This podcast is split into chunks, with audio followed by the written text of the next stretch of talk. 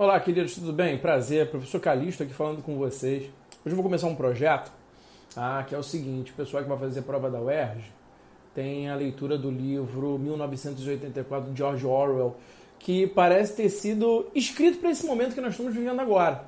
Né? Então, o que, que eu vou fazer com vocês? Eu vou gravar uma sequência de vídeos tá? É, é, com o intuito de fazer a leitura direta do livro. Então, pessoal aí que não tem o livro ainda, que não teve acesso ao livro ou que ainda não começou a leitura, leia junto comigo. Minha ideia é fazer essa leitura e depois a gente vai fazer uma sequência de explicações sobre ele. Então vamos começar, queridos? Tá? Peguem o livro de vocês. Já estou aqui posicionado no meu cantinho de leitura. É, a edição que eu tenho é uma edição para o Kindle. Né? Vou mostrar o Kindle aqui para vocês. Eu tenho um Kindlezinho. Tá? Eu comprei a versão pelo Kindle. Tá? Vamos começar essa leitura. Então, parte 1. Vamos lá. Vou ler para vocês. Aqui, olha só. Era um dia frio e luminoso de abril e os relógios davam 13 horas. Winston Smith, queixo enfiado no peito no esforço de esquivar-se do vento cruel, passou depressa pelas portas de vidro das mansões Victory, mas não tão depressa que evitasse a entrada de uma lufada de poeira arenosa junto com ele. O vestíbulo cheirava a repolho cozido e os velhos capachos de pano trançado. Numa das extremidades, um pôster colorido, grande demais para ambientes fechados, estava pregado na parede. Mostrava simplesmente um rosto enorme, com mais de um metro de largura. O rosto de um homem de uns 45 anos, de bigodão preto e feições rudemente agradáveis. Winston avançou para a escada. Não adiantava tentar o elevador. Mesmo quando tudo ia bem, era raro que funcionasse e agora a eletricidade permanecia cortada enquanto houvesse luz natural era parte do esforço de economia durante os preparativos para a Semana do Ódio. O apartamento ficava no sétimo andar em Winston, com seus 39 anos e sua úlcera varicosa acima do tornozelo direito, subiu devagar, parando para descansar várias vezes durante o trajeto. Em todos os patamares diante da porta do elevador, o pôster com o rosto enorme fitava-o de a parede. Era uma dessas pinturas realizadas de modo a que os olhos o acompanhassem sempre que você se move. O grande irmão está de olho em você, dizia o letreiro embaixo. No interior do apartamento, uma voz agradável lia alto uma relação de cifras que, de alguma forma, dizia respeito à produção de ferro gusa. A voz saía de uma placa oblonga de metal semelhante a um pescoço fosco, a um espelho fosco, integrada à superfície da parede da direita. Winston girou um interruptor e a voz diminuiu um pouco, embora as palavras continuassem inteligíveis. O volume do instrumento, chamava-lhe teletela, podia ser regulado, mas não havia como desligá-lo completamente. Winston foi junto da janela, o macacão azul usado como uniforme do partido não fazia mais que enfatizar a magreza de seu corpo frágil, miúdo. Seu cabelo era muito claro por causa do sabão ordinário, o rosto naturalmente sanguíneo a pele áspera por causa do sabão ordinário, das navalhas cegas e do frio do inverno que pouco antes chegava ao fim. Fora, mesmo visto antes através da vidraça fechada, o mundo parecia frio.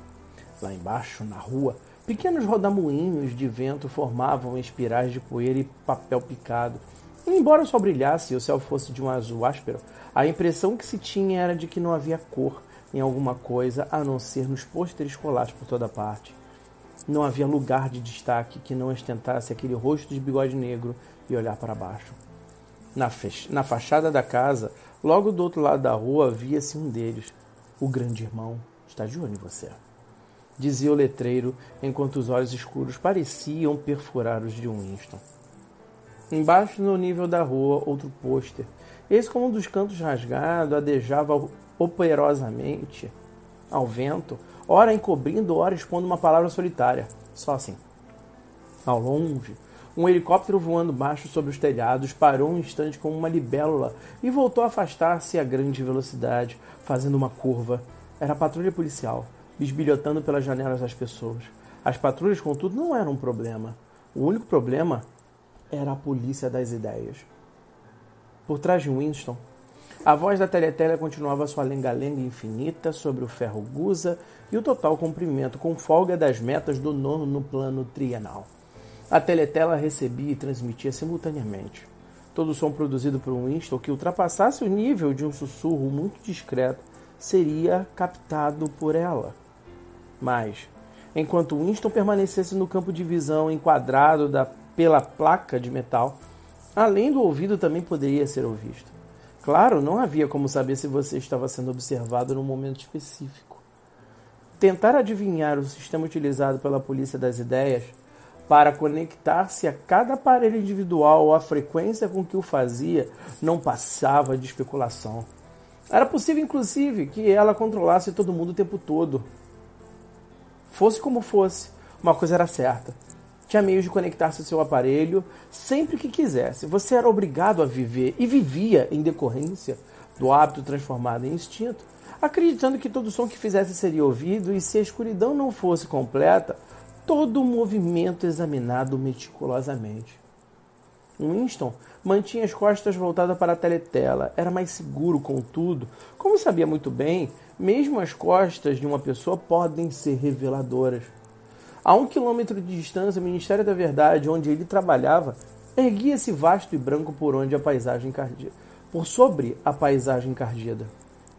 Aquela pensou, com uma espécie de contrariedade difusa. Aquela era Londres, principal cidade da faixa aérea 1, terceira mais populosa das províncias da Oceania. Tentou localizar alguma lembrança da infância que lhe dissesse se Londres sempre fora assim. Será que sempre houvera? Aquele cenário de casas do século XIX caindo aos pedaços, paredes laterais escoradas com vigas de madeira, janelas remendadas com papelão, telhados reforçados com chapas de ferro corrugado, decrépitos muros de jardins adernando em todas as direções? E os lugares bombardeados, onde o pó do gesso dançava no ar e a salgueirinha crescia e se espalhava sobre as pilhas de entulho? E os locais onde as bombas haviam aberto clareiras maiores e onde tinha brotado colônias sórdidas de cabanas de madeira que mais pareciam galinheiros. Não adiantava. Ele, ela, ele não conseguia se lembrar. Tudo que lhe ficara da infância era uma série de tableaux superluminados, desprovidos de paisagens do fundo quase sempre inteligíveis.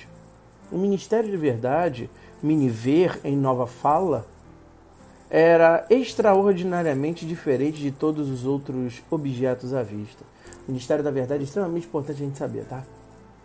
Era uma enorme estrutura piramidal de concreto branco cintilante, erguendo-se, terraço após terraço, 300 metros acima. Do lugar onde Winston estava mal, dava para ler, escravar, escrav, escarvados na parede branca em letras elegantes, os três slogans do partido: Guerra é paz, liberdade é escravidão, ignorância é força.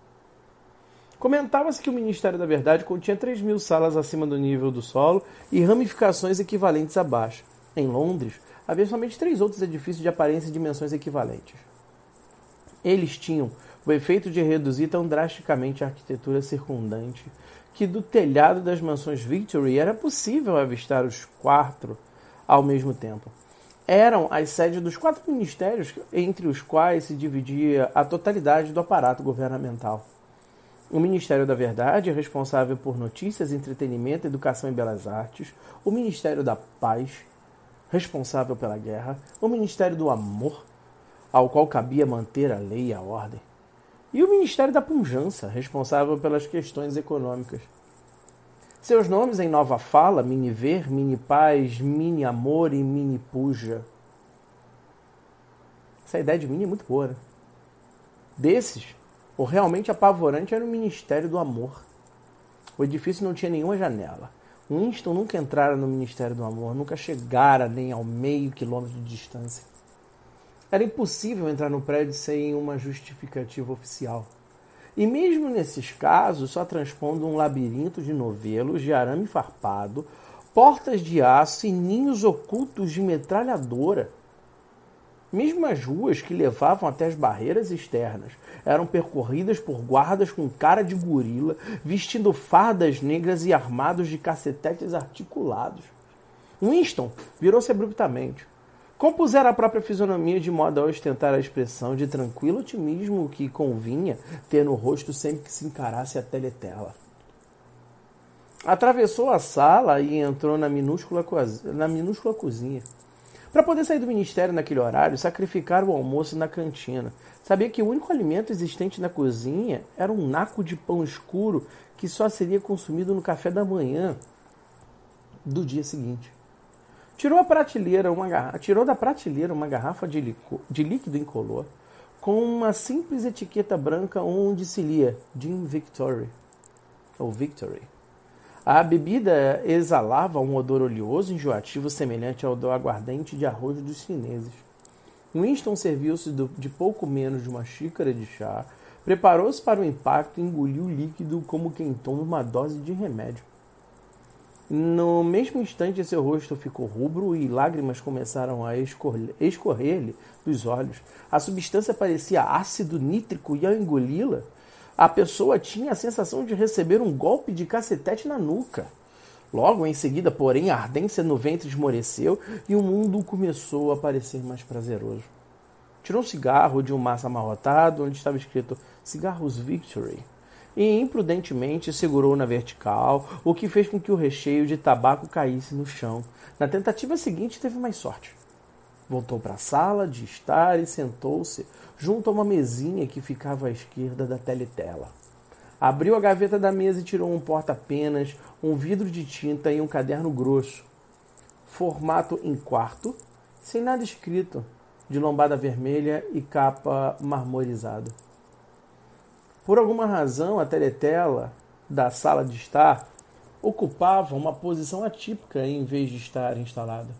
Como de hábito, na parede do fundo, de onde podia controlar a sala inteira, ficava uma parede mais longa, oposta à janela. Era um seus, em, um, em um de seus lados havia uma reentrância pouco profunda, na qual Winston estava agora instalado e que na época da construção dos apartamentos provavelmente se destinava a abrigar uma estante de livros.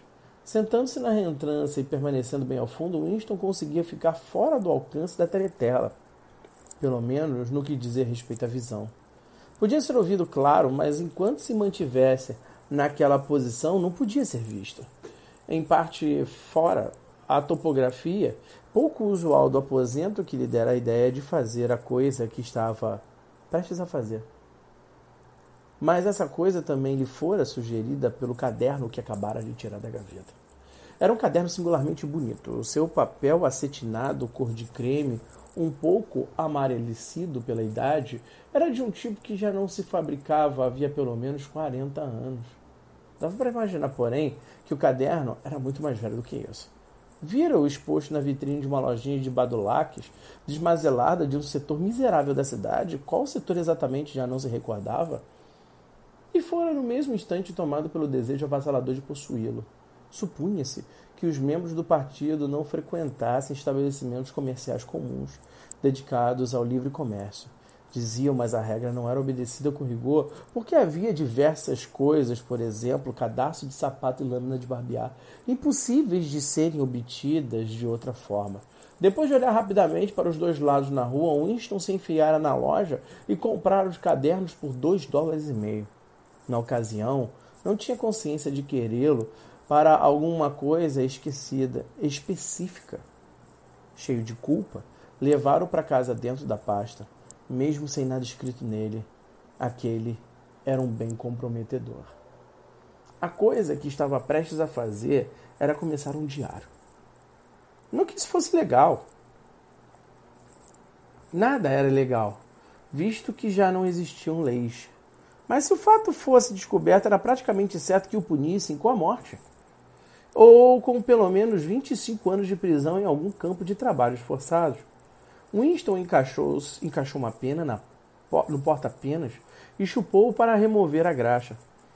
A pena era um instrumento arcaico, pouco usado inclusive para assinaturas, e ele obtivera aquela furtivamente com alguma dificuldade, só por ter sentido que o belo papel creme merecia que escrevessem nele com uma pena de verdade, em vez de ser rabiscado com lápis tinta.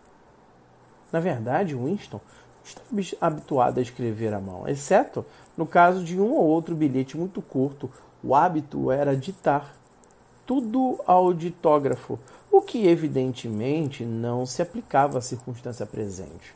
Mergulhou a caneta na tinta e vacilou por um segundo. Suas entranhas foram percorridas por um estremecimento. Marcar o papel era o ato decisivo. Em letras miúdas, desajeitadas, escreveu 4 de abril de 1984. Recostou-se na cadeira. Estava possuído por uma sensação de absoluto desamparo. Para começar, não sabia com certeza se estava mesmo em 1984. Devia ser por aí, visto que estava seguro de 39 anos e acreditava ter nascido em 1944 ou 45. Mas nos tempos que corriam era impossível precisar uma data sem uma margem de erro de um ou dois anos. Para quem ocorreu lhe perguntar de repente, estava escrevendo aquele diário? Futuro, para os não nascidos. Somente deu voltas por um momento em torno da data duvidosa da página, depois, com o solavanco, colidiu com um termo em nova fala: duplo pensamento. Pela primeira vez deu-se conta da dimensão de seu projeto. Como fazer para comunicar-se com o futuro? Era algo impossível por natureza. Ou bem o futuro seria semelhante ao presente e não daria ouvidos aos que ele queria dizer, ou bem seria diferente e sua iniciativa não faria sentido. Ficou sentado para por algum tempo contemplando estupidamente o papel. A teletela passara a transmitir uma música militar estridente. Estranho, parecia não apenas ter perdido a capacidade de se expressar, como inclusive ter esquecido o que originalmente pretendia dizer. Durante semanas se preparara para aquele momento e jamais lhe passara pela cabeça que pudesse ter necessidade de alguma outra coisa que não coragem. Escrever em si seria fácil. Bastava transferir para o papel o monólogo infinito e incansável que ocupava o interior na sua cabeça havia anos, literalmente. Naquele momento, porém, mesmo o monólogo estancara. Para arrematar, sua úlcera varicosa começara a comichar, uma coisa torturante não ousava coçar-se, porque sempre que fazia isso a úlcera inflamava.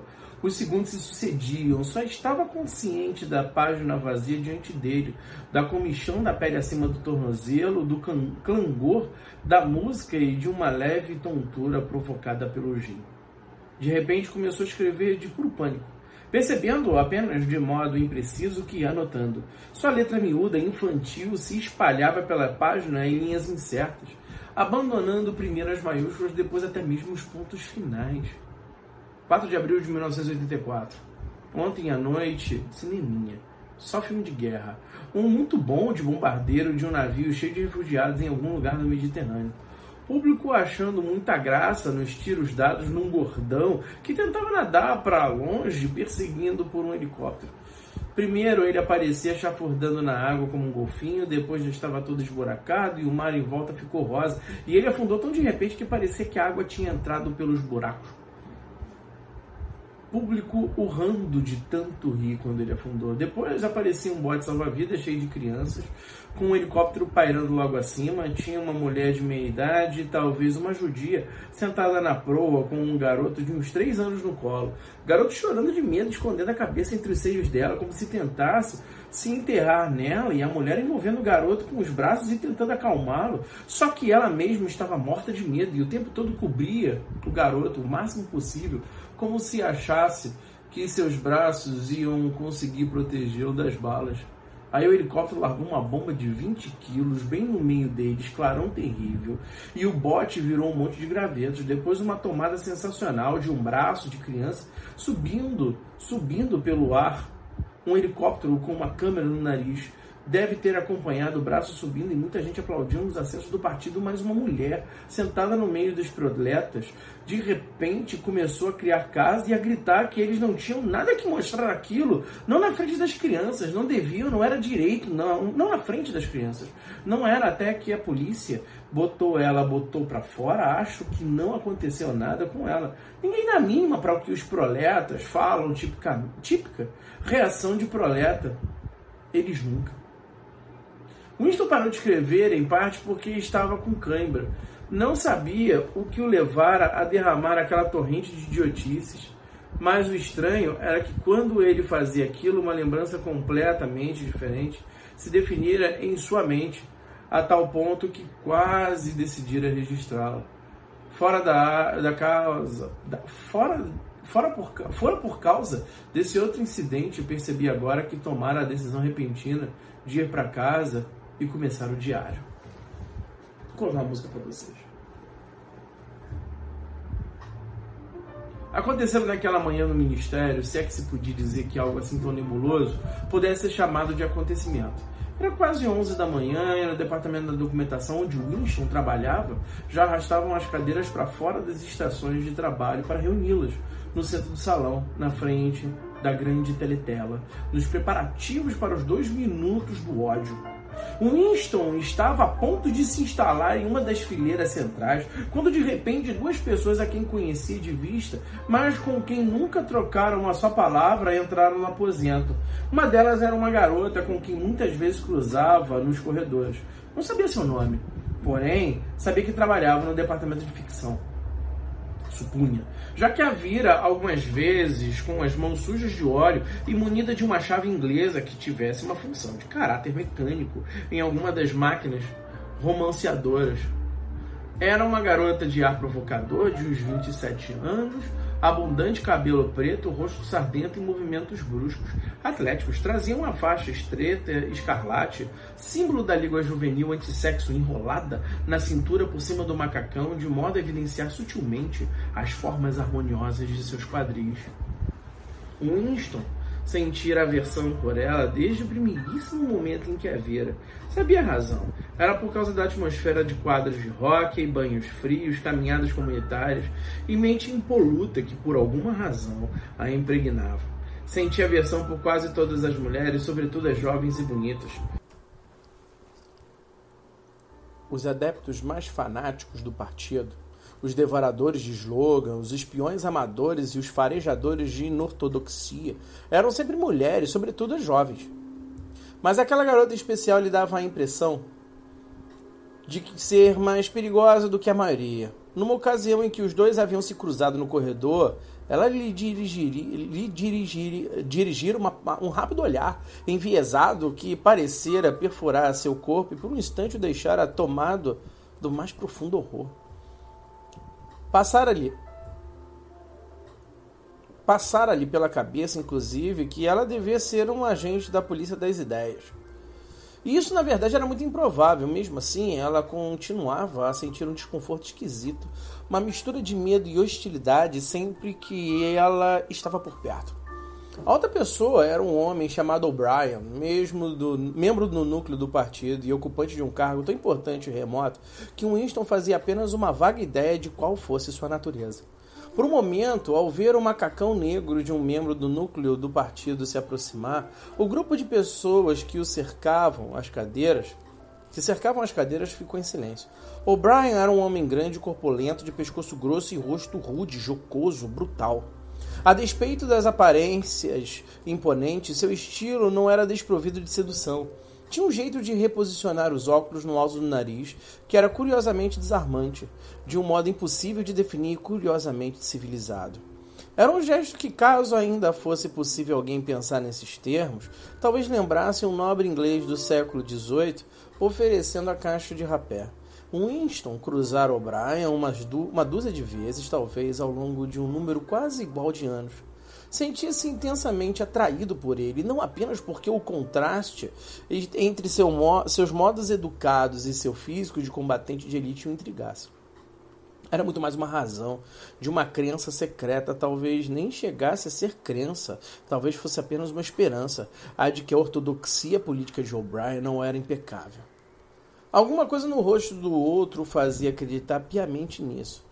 E de novo, talvez não fosse nem ortodoxia o que estava escrito naquele rosto, mas tão só inteligência. Por isso ou por aquilo, O'Brien parecia ser uma pessoa com quem se podia conversar. Se por acaso fosse possível lograr a teletela e ficar a sós com ele, Winston nunca fizera o menor esforço para tirar sua dúvida limpa. Na verdade, não havia como fazê-lo. Naquele momento, O'Brien dirigiu os olhos para o relógio de pulso, viu que já eram quase 11 horas e, óbvio, resolveu ficar no departamento de documentação ao tal término de dois minutos de ódio. Ocupou um assento na mesma fileira em que, Winston, em que estava Winston, a dois lugares de distância. Uma mulher franzina de cabelo ruivo que trabalhava no cubículo vizinho ao de Winston, estava sentada entre os dois. A garota de cabelo escuro estava logo atrás. A título de curiosidade, a música que está tocando é The Silent of Your Heart, né, de Paolo Fresu, de Norubio. Uma boa leitura, uma boa, uma boa, uma boa audição. Pouco depois, um guincho pavoroso, estridente, como o som produzido por alguma máquina monstruosa girando sem lubrificação, escapou da vasta teletela posicionada no fundo da sala. Era um barulho que mexia com os nervos da pessoa e arrepiava os cabelos da nuca. O ódio havia começado. Como de costume, o rosto de Emmanuel Goldenstein, o inimigo do povo, surgira na tela Ouviram-se assovios em vários pontos da plateia. A mulher ruiva e franzina soltou um guincho em que o medo e repugnância se fundiam. Goldenstein era um renegado e apóstata que um dia, muito tempo antes, quanto tempo exatamente era coisa de que ninguém se lembrava, fora uma das figuras destacadas do partido, quase tão importante quanto o próprio grande irmão, e que depois se entregara a atividades contra-revolucionárias, fora condenado à morte e em seguida fugira misteriosamente e sumira do mapa. A programação de dois minutos de ódio variava todos os dias, mas o principal personagem era sempre Goldenstein. Ele era o traidor original, o primeiro conspurcador da pureza do partido. Todos os crimes subsequentes contra o partido, todas as perfídias, sabotagens, heresias, todos os desvios eram resultados diretos de sua pregação. Desta ou daquela maneira, ele continuava vivo e maquinando seus conluios talvez em algum lugar do outro lado do mar, talvez até sob a proteção de seus benfeitores estrangeiros, era o que se fazia ocasionalmente em algum esconderijo na própria Oceânia. O diafragma de Winston estava contraído. Ele era incapaz de olhar para o rosto de Goldenstein sem se sentir, sem ser invadido por uma dolorosa combinação de emoções. Era um rosto judaico chupado, envolto por uma vasta lanugem de cabelo branco e munido de um pequeno cavanhaque. Um rosto inteligente e, apesar disso, por alguma razão, inerentemente desprezível, com uma espécie de tolice senil no longo nariz esguio, onde se equilibrava um par de óculos já perto da ponta. Parecia a cara de uma ovelha e a voz também tinha uma qualidade algo ovina. Goldenstein bradava seu discurso envenenado de sempre sobre as doutrinas do partido. Um discurso tão exagerado e perverso que não servia nem por enganar uma criança e ao mesmo tempo suficientemente plausível para poder para fazer com que o ouvinte, o ouvinte fosse tomado pela sensação alarmada de que outras pessoas menos equilibradas do que ele próprio poderiam ser iludidas pelo que estava sendo afirmado. Gente, é impressionante a lucidez do Orwell. É impressionante. Vamos lá, vamos continuar. Goldenstein atacava o grande irmão, denunciava a ditadura do partido, exigia a imediata celebração da paz com a Eurásia, defendia a liberdade de expressão, a liberdade de imprensa, a liberdade de reunião, a liberdade de pensamento, gritava histericamente que a revolução fora traída. E tudo isso num rápido discurso polissilábico que era uma espécie de paródia de estilo habitual dos oradores do partido, inclusive com palavras em nova fala. Mais palavras em nova fala, aliás, do que qualquer membro do partido costumava usar na vida real e o tempo todo para que ninguém alimentasse uma dúvida sequer sobre a realidade encoberta pela lenga-lenga especi especiosa de Goldenstein, por trás de sua cabeça na teletela desfilavam as colunas intermináveis do exército eurásio, eurasiano, fileira após fileira de homens de aspecto sólido e fisionomias asiáticos desprovidas de expressão que emergiam na superfície da tela e desapareciam para seus para ser substituídos por outros exatamente iguais. O rumor abafado e ritmado das botas dos soldados formava um pano de fundo para a voz de trombone de Goldenstein. Não fazia nem meio minuto que o ódio havia começado e metade das pessoas presentes no salão já começaram a emitir exclamações incontroláveis de fúria. Impossível tolerar a visão do rosto ovino repleto de empáfia na tela e do poder aterrador do exército eurasiano logo atrás. Além disso, a visão ou mesmo a ideia de Goldenstein produziam automaticamente medo e ira.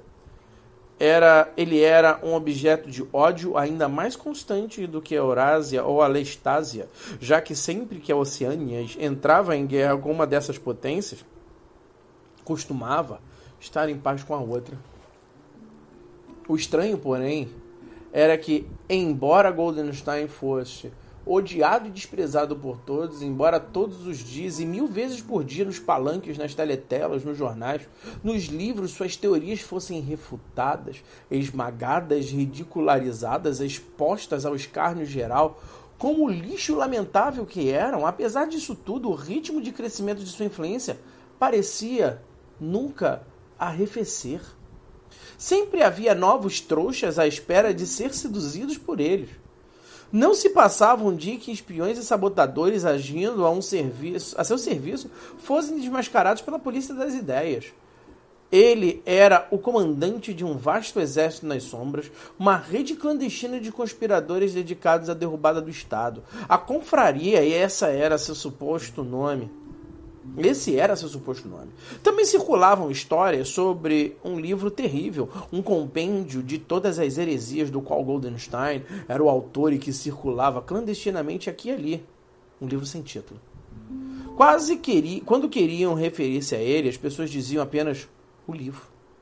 Mas só se tomava conhecimento dessas coisas por intermédio de boatos imprecisos. Nem a confraria nem o livro eram assuntos que um membro comum do partido estivesse inclinado a mencionar se pudesse evitá-lo. Em seu segundo minuto, o ódio virou desvario, as pessoas pulavam em seus lugares, gritando com toda a força de seus pulmões no esforço de afogar a exasperante voz estentória que saía da tela. A mulher esguia e ruiva adquirira uma tonalidade rosa vivo, e sua boca se abrira e se fechava com a, com a boca de um peixe fora d'água. Mesmo o rosto severo de O'Brien ficara rubro. Ele, está, ele estava sentado, muito ereto na cadeira, seu peito vigoroso estufava e estremecia, como se estivesse enfrentando uma vaga. A garota de cabelo escuro sentada atrás de Winston começara a gritar: Porco! Porco! Porco! E de repente apanhou um pesado dicionário de nova fala e arremessou-o contra a tela. O novo, o livro bateu no nariz de Goldenstein e despecou a voz inexorável, prosseguia. No momento de lucidez, Winston constatou que constatou estar berrando junto com os outros e percebeu que golpeava violentamente a trave de sua cadeira com os calcanhares. O mais horrível dos dois minutos de ódio não era o fato de a pessoa ser obrigada a desempenhar o papel, mas de ser impossível manter-se à margem.